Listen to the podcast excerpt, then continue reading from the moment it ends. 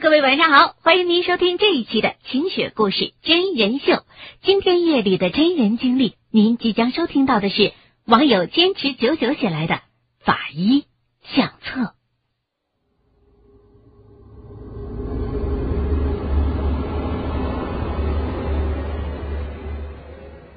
我叫陈倩，是一名法医。不，从今天开始，我就不再是了。有朋友问起我原因，那又是另外一个故事了。也许我会说给大家听，也许我会让它成为一个永远的秘密。做法医这一行真的很累，压力也很大。除了二十四小时待命之外，来自家庭和朋友的压力更大。到现在我还是单身。因为姑娘们一听说我和死人天天打交道，就唯恐避我而不及。其实一个人真的很寂寞的。我有试过养狗、养鱼，希望能把自己的感情找一个寄托。可惜的是，我养什么都活不过三个月。母亲曾经和我说，小时候有个老道。给我算过一命，说人家养儿子其实是这辈子来还债的，可是我却是上辈子欠了很多人的情，这辈子是来还别人债的，所以把我的名字改了，叫陈倩。最近突然清闲了下来，再也没有随时随地催促的电话，我也终于有时间能好好的享受一下。平常人的生活了。我的家里收着一本发黄的相册，样式是七八十年代的，具体是什么时候流传下来的，我也不知道，因为这是我的师傅，也就是局里上一任的法医临死之前留给我的。我第一次打开这本相册的时候，其实还是很吃惊的。因为里面收藏的照片都是我们在工作当中拍下的照片，其实这是违反规定的。这些东西作为公安系统内部的资料，是不允许私人保存下来的。可是师傅对我说，有些东西也许平常人永远都不会知道。这里的每张照片的背后都有一个故事，希望你。也能把自己的故事保存下来。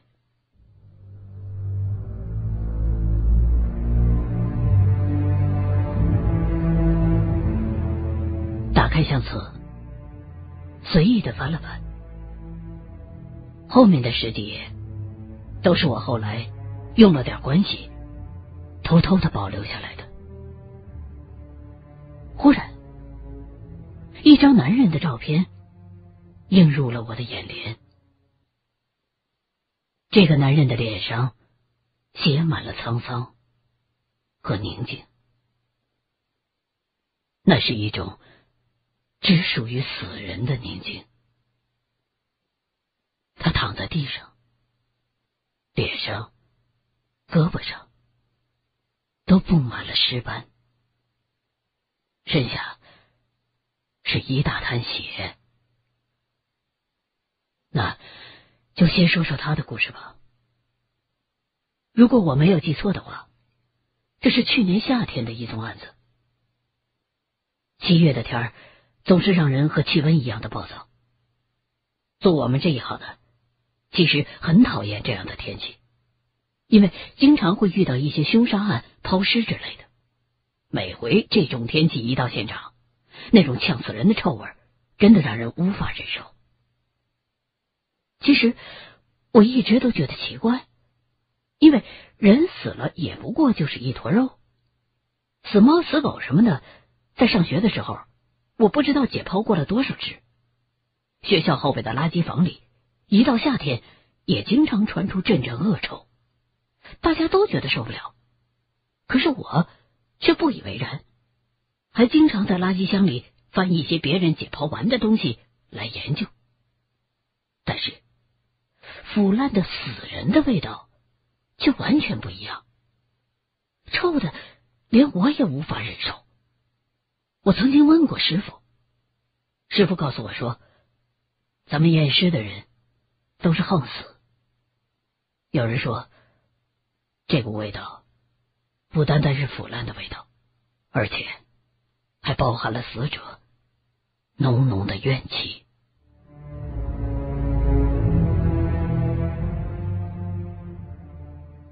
就在这样的七月的一天晚上，我刚洗完澡，就接到了大队长的电话，说西菜市口边上的一个工地发现了三具男尸。我很无奈的套上白大衣，开着车赶去现场。到现场的时候，尸体已经被盖上了白布。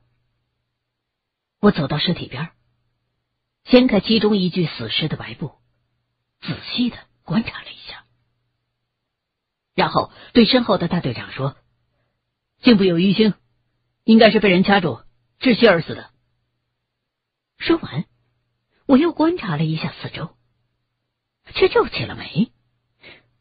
这地上大滩的血从哪儿来的？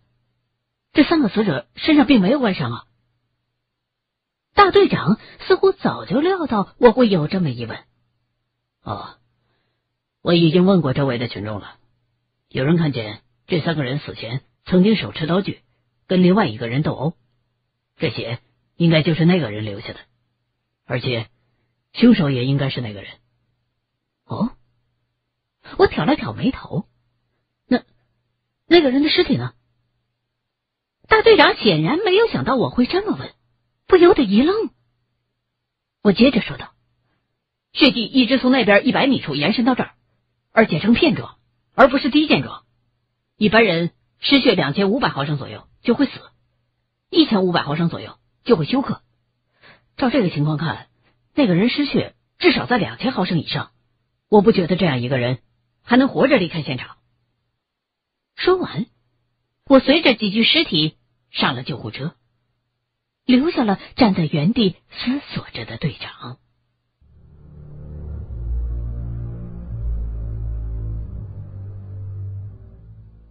第二天早上，我刚到单位，就接到了队长的电话。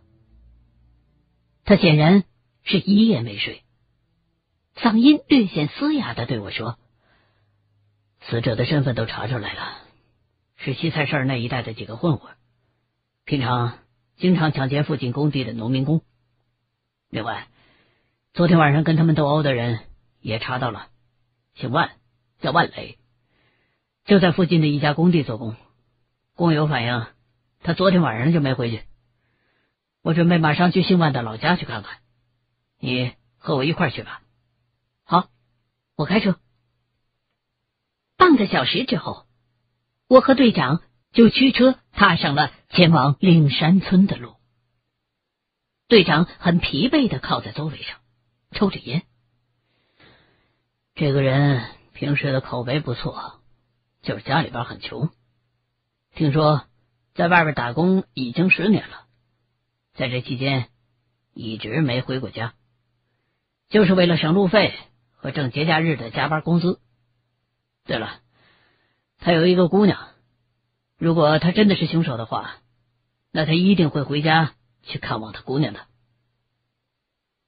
岭山村，我听说过，的确很穷。在省里是出了名的贫困村。据说村里的很多男人为了能娶上老婆，甚至跑到城里来卖肾、卖眼角膜。这些都是我从去年破获的一起倒卖人体器官的案件当中得知的。从那之后，这个村就一下子闻名了整个徽州。在一条破土路上七拐八拐了一个小时。我们终于到达了目的地岭山村。随后，在当地派出所的带领之下，来到了万磊家。这个男人的家里真的很穷，连看门狗都瘦得皮包骨头。家里的一个女人看到我们来，显得很吃惊，因为这个穷地方一年到头也见不着几个外人。我们在厅堂里坐下之后，看得出，一向铁面无私的队长也挺同情这个家的。他并没有和那个女人说出真相，而是说我们是他男人打工的老板，过来给他送工钱的。女人很淳朴的笑了笑：“啊，你们找老万啊？他是回来了，孩儿他爸走了都十年了，这一回来，娃儿可高兴了。他爸也不知道中了什么邪，给娃儿买了好些书啊、笔啊什么的。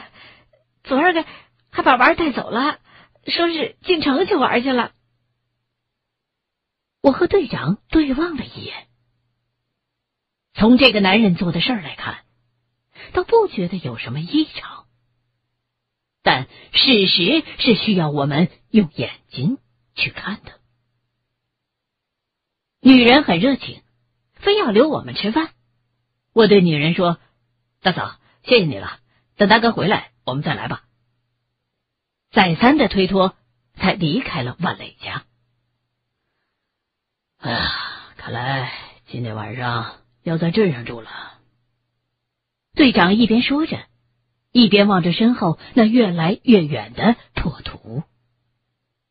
我并没有回答，而是突然问了一句：“如果那个男的真的是凶手，应该至少会判十年吧？为了三个人渣抓这个人。”法律不是很不公平吗？既然做了这一行，就不能再用普通人的想法来看了。就这样，等待了两天，第三天一早，村里派出所终于送来了消息：万磊回来了。我和队长立刻驱车赶回了岭山村。一下车。我们就看到万磊正抱着他十二岁的女儿坐在院子里，地上放了很多女孩子用的书包、文具、小饰品啊什么的。他一看到是我们，很平静的站了起来，低下头对女儿说：“妞妞，去屋里看喜羊羊吧，爸爸和叔叔说点事儿。”他的女儿听话的进了屋子，万磊却并没有让我们进屋，而是转身走出了院子，来到了我们的车前，对我们憨憨的一笑：“啊，来了。其实我一直在等你们。没错，那几个人是我杀的。”队长递了根烟给他，他摇了摇头。我是为了我女儿。她两岁的时候，我就从家里出来了，四处打工，就是想为了以后让她能走出这个穷山村子。十年了，我没有尽到一点做父亲的责任，只知道不停的挣钱。我没有文化，干的都是最累最重的活儿，挣的每一分钱都是血汗钱。那三个狗东西已经抢了我好几回了，每回他们从我这儿也就只能抢到个快八毛的，我我我也就忍了。可可是那天下午，我准备。把这些年所有的积蓄都到邮局去电汇给家里边，好让我女儿能上这里上学。哪知道竟竟然被他们盯上了。说到这儿，万磊那原本浑浊的眼睛里闪出了一丝凶光。他们拿刀逼我把钱交出来。我不干，他们就砍我，我最后被逼的没没招了，就死死的掐住他们其中一个人的脖子，其他两个人都慌了，不停的拿刀捅我，我我我当时好像都感觉不着疼了，只知道如果不杀了他们，那我就什么都没了。最后，他他们三个就那么死了。我不缴这冤。说完，他从口袋里掏出一个包装精美的盒子，喃喃的说着：“我只希望孩子能嫁个好人家。”听完了他的话，队长正准备掏手铐，忽然，万磊一下子瘫倒在了地上，眼中失去了光彩。本来好好的脸上、身上，迅速的出现了大量的青色斑点、尸斑，一股恶臭从他的身上弥散了开来。这哪还是刚才的那个万雷？分明就是一具已经开始腐败了的尸体。